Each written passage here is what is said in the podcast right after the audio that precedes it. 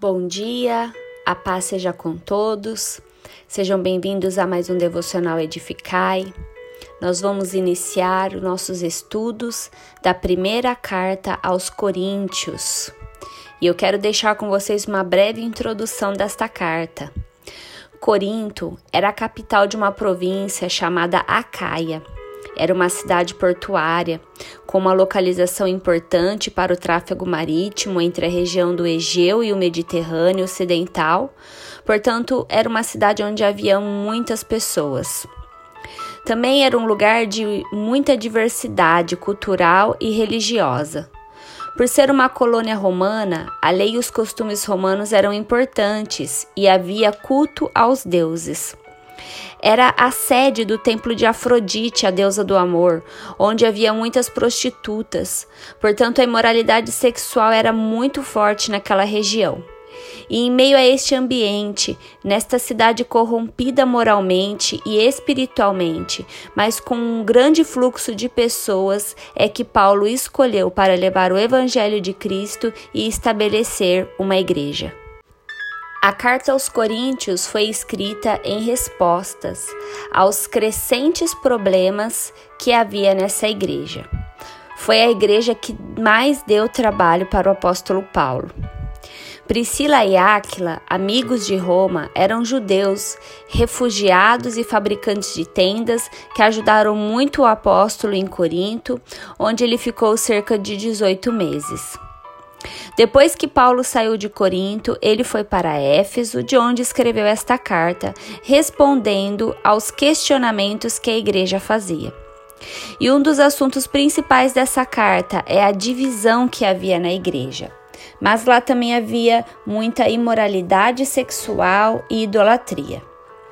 Os problemas que a igreja de Corinto apresentava, mesmo dois mil anos depois, a igreja atual enfrenta os mesmos problemas, pois o coração do homem é o mesmo, com as mesmas tendências e os mesmos problemas.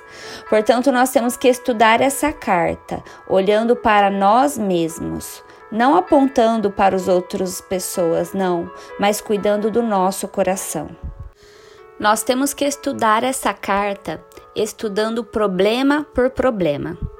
Por exemplo, dos capítulos 1 ao 4, trata do problema da divisão da igreja.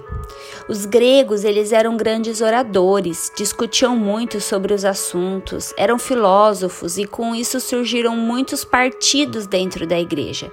E eles se dividiam nessas visões filosóficas. Então o apóstolo, ele resolve esse problema da divisão com muita transparência e fundamentando que na igreja todos são servos de Cristo. Ele fala lá em 1 Coríntios 3, do 5 ao 7, quem é Apolo? E quem é Paulo? São servos por meio de quem vocês creram, e isto conforme o Senhor concedeu a cada um.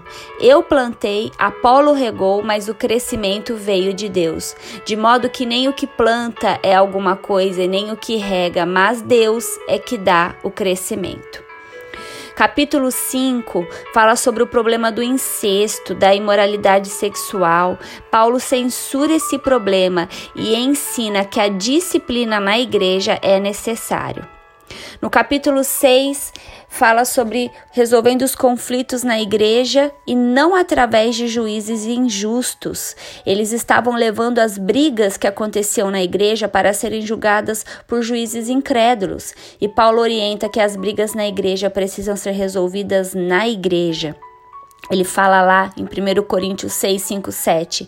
Será que não existe nem ao menos um sábio entre vocês que possa julgar entre seus irmãos? Mas um irmão vai a juízo contra o outro, e isto diante de não crentes. O simples fato de moverem ações um contra os outros já é uma completa derrota para vocês. É, queridos, quando os irmãos brigam entre si, isso já é uma completa derrota. No capítulo 7, trata sobre questões relacionadas a casamento, divórcio, circunstâncias imutáveis, virgens e viúvas. Capítulos 8, 9 e 10 fala sobre a liberdade na igreja, sobre os limites na vida cristã e conselhos contra a idolatria. Capítulo 11 fala sobre os papéis do, de homens e mulheres e sobre a ceia do Senhor. Capítulos 12, 13 e 14 fala sobre os dons espirituais. Capítulo 15 fala da falta de entendimento que eles tinham sobre a ressurreição e por isso estavam perdendo a esperança. E no capítulo 16 ele fala sobre um problema quando a igreja estava sendo pão dura, né? E ele fala que a igreja tem a incumbência de ser generosa e ofertar. Eu convido a você a participar desse devocional, nossos estudos de 1 Coríntios. Vamos estudar esta carta buscando a sabedoria e o discernimento de Deus analisando a nossa própria vida para crescermos em santidade e para crescermos do conhecimento da palavra de Deus.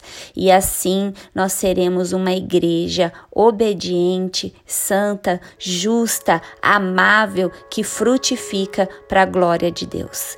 Deus te abençoe, meu querido, que você tenha um excelente dia.